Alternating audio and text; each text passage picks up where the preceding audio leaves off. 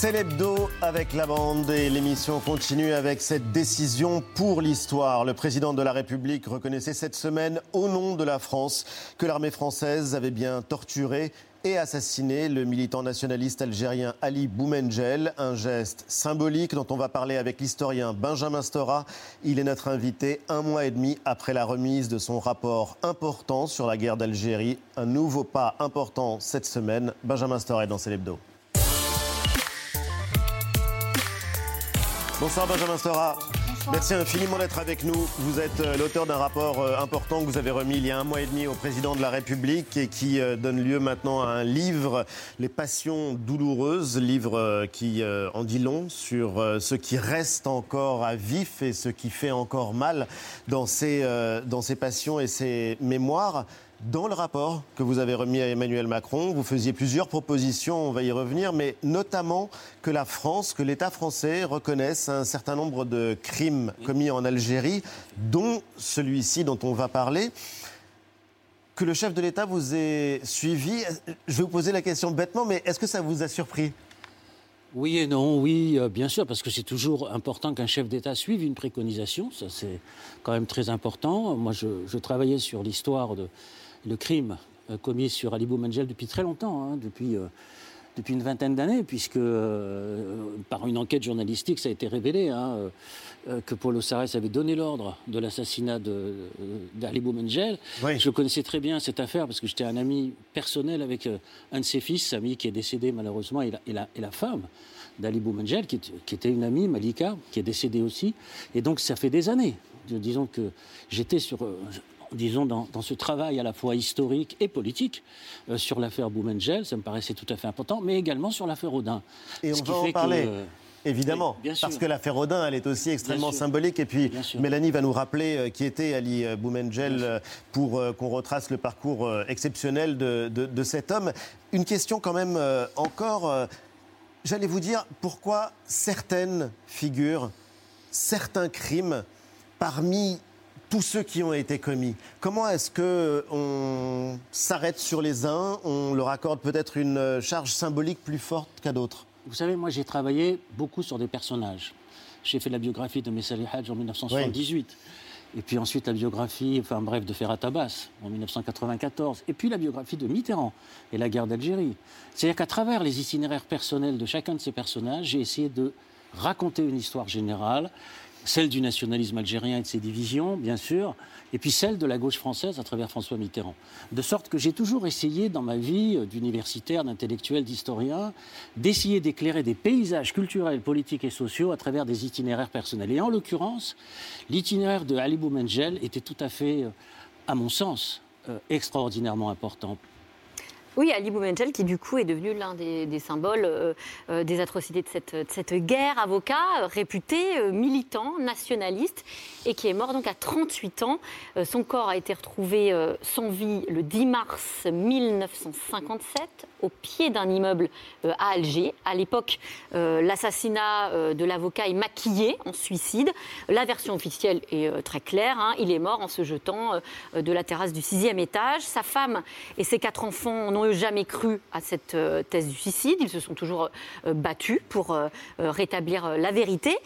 Une vérité, vous le rappeliez, qui ne date pas du tout d'hier, pour le coup, qui ne date pas des, déclarations du président de la République ni de votre rapport, puisque c'était déjà révélé en 2001. le général Ossarès, vous le disiez aussi, responsable des services et renseignements à Alger, avouait avoir fait exécuter euh, Ali Boumengel. C'était même écrit dans ses mémoires, publié donc euh, il y a 20 ans. Écoutez-le. Quand j'ai exécuté des types, c'était toujours des types qui avaient sur les mains des crimes de sang, qui avaient du sang sur les mains. Le général Ossarès explique qu'il ne pouvait pas faire autrement face aux attentats du FLN.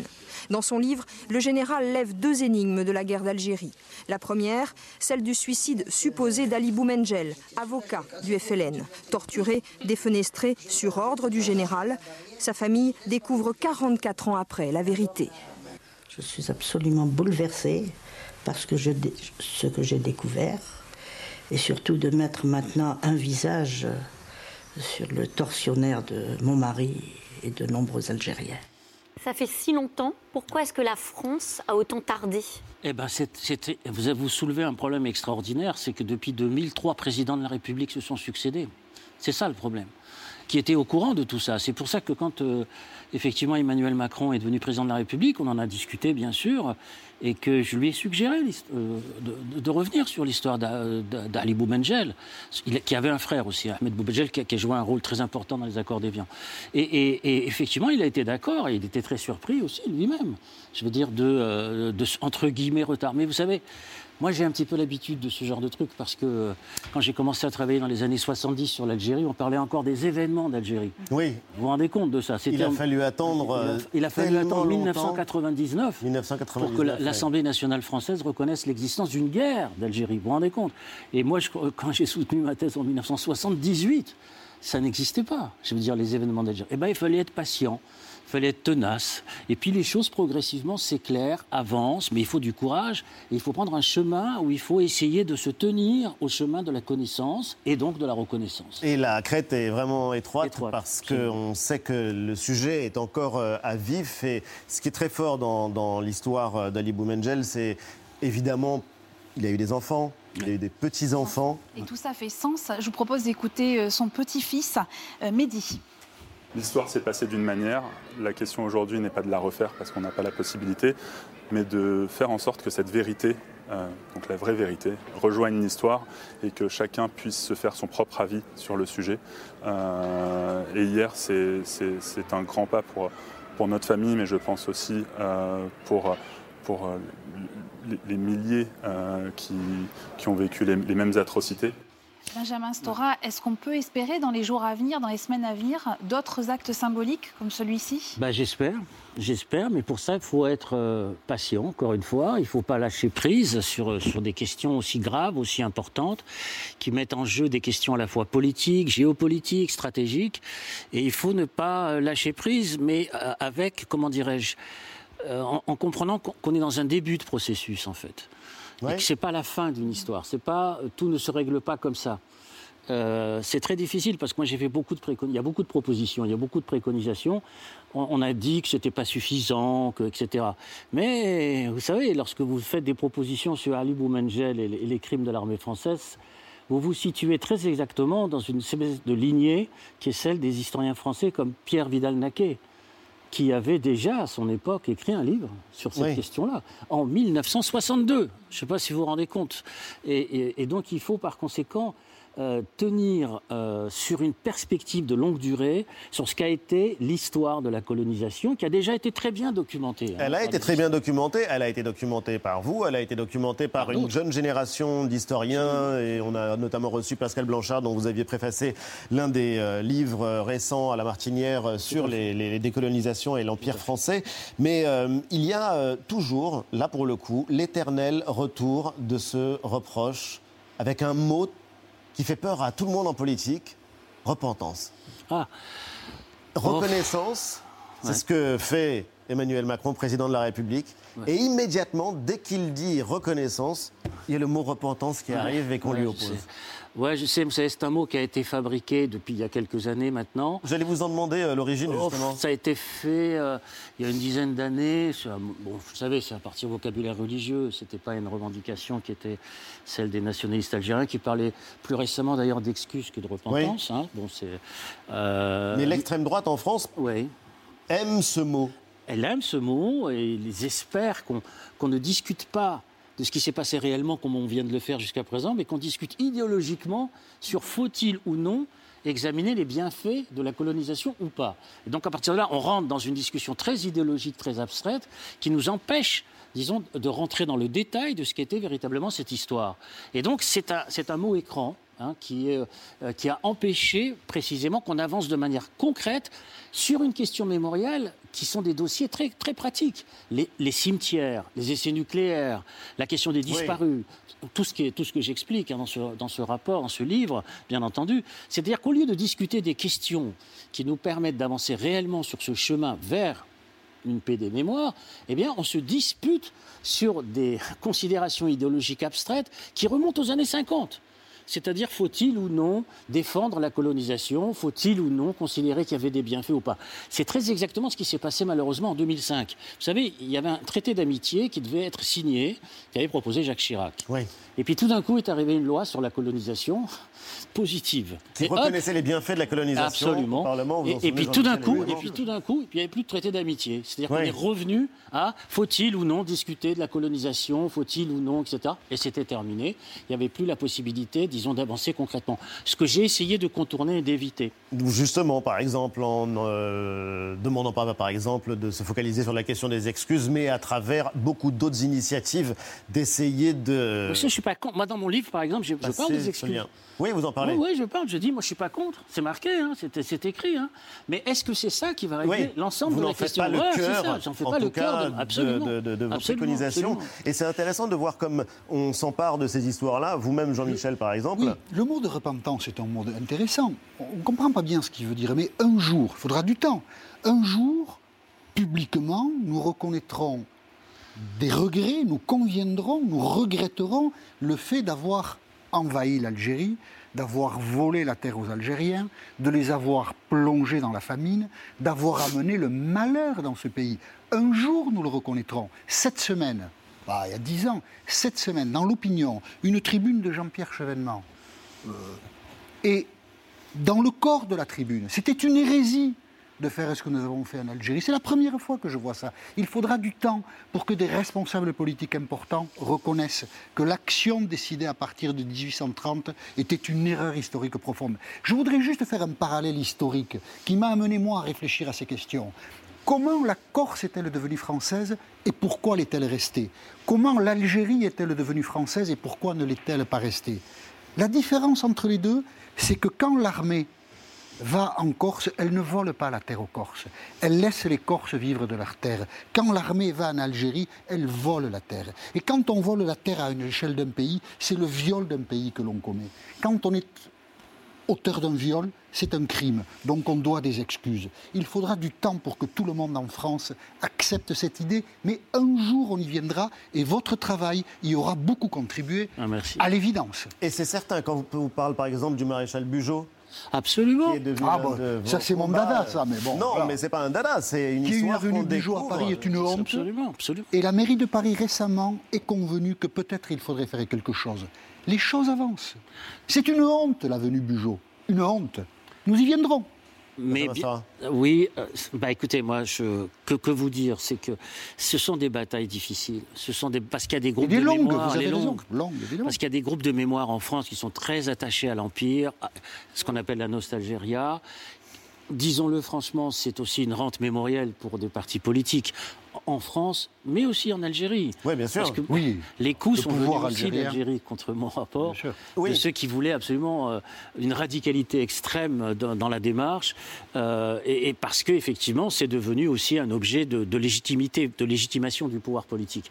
Donc c'est pour ça que c'est si difficile, parce que l'histoire et cette histoire, elle doit se mener, j'allais presque dire, en miroir et en accord et en vis-à-vis des deux côtés de la Méditerranée. Et d'ailleurs, vous donnez des interviews à des journaux algériens, Oui. par exemple, pour expliquer le sens de votre démarche à Oui. El Watan euh, encore euh, Oui. très récemment. On ne sait pas ce que le président Taboun aurait pu penser de votre rapport. Il ne l'a pas exprimé officiellement. Mais euh, est-ce que c'est un cas unique? Parce que c'est vrai que Jean-Michel vient de citer le cas de la Corse, mais la relation entre la France et l'Algérie, est-ce qu'elle existe dans d'autres contextes, dans d'autres pays, avec d'autres... euh, Non, c'est un cas unique parce Ouais. que dans l'histoire de la colonisation, euh, le problème du rattachement complet d'un territoire à la France, l'Algérie était administrée par le ministère de l'Intérieur et pas par le ministère des colonies. C'est pas le cas du Maroc, c'est pas le cas du Sénégal, c'est pas le cas de l'Indochine. Non, il y, a une- il y a une espèce d'exemplarité euh, du cas algérien qui qu'on ne trouve pas dans l'histoire française. Ce qui fait ce trouble d'ailleurs dans l'histoire du nationalisme français, c'est un vrai trouble Oui. parce qu'effectivement, lorsque les républicains arrivent ensuite au pouvoir dans les années 1880, on, on a le sentiment que ça va changer. Eh ben non, malheureusement, parce que au contraire, avec euh, disons l'esprit euh, civilisationnel des Lumières, la conquête va se poursuivre jusqu'en 1902, jusqu'en 1902, avec la conquête du Sahara. Vous vous rendez compte?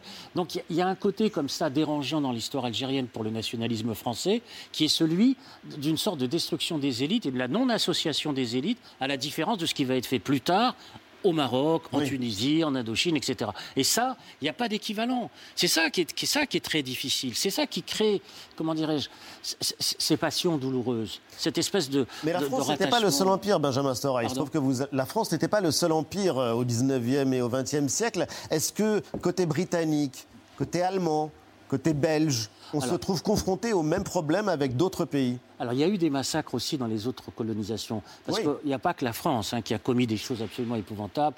Le massacre des Herero, la question du Cameroun. Génocidé par les Allemands. Ah, oui, oui, oui. Donc il faut faire attention à ne pas considérer que dans le fond. Euh, je dis ça parce que très souvent on me dit la France ne fait pas son examen. Mais vous savez, en Angleterre, par rapport à ce qui s'est passé en Inde au Pakistan, ils sont très en retard. Je ne parle pas de l'Allemagne, je ne parle pas du Portugal. Angola, Mozambique, Guinée-Bissau. Hein, ce sont des choses quand même. On n'en parle jamais. Voilà, c'est très très violent. Et donc, donc on avance quand même. Je veux dire, en France, dans l'examen critique, on a un président de la République qui a fait ce qu'il a fait. On en a discuté. On a eu des discours aussi qui ont été prononcés sans traduction effective. Mais les discours prononcés par Jacques Chirac, le discours de Nicolas Sarkozy à Constantine, le discours de François, Hollande, à Alger. Ce sont des discours importants. Je veux dire, il faut, moi, je vous le dis franchement, s'il n'y avait pas eu ces points d'appui, j'aurais pas pu travailler. J'ai été obligé de m'appuyer. Je, les, cite hein, dans mon rapport euh, précisément euh, parce que dans le fond, je me dis, il y, a il y a un certain nombre de points d'appui, de batailles, qui fait qu'on peut espérer. Il y a eu des batailles menées dans le monde intellectuel. Il y a des batailles qui ont été menées dans le monde politique, mais encore trop faiblement.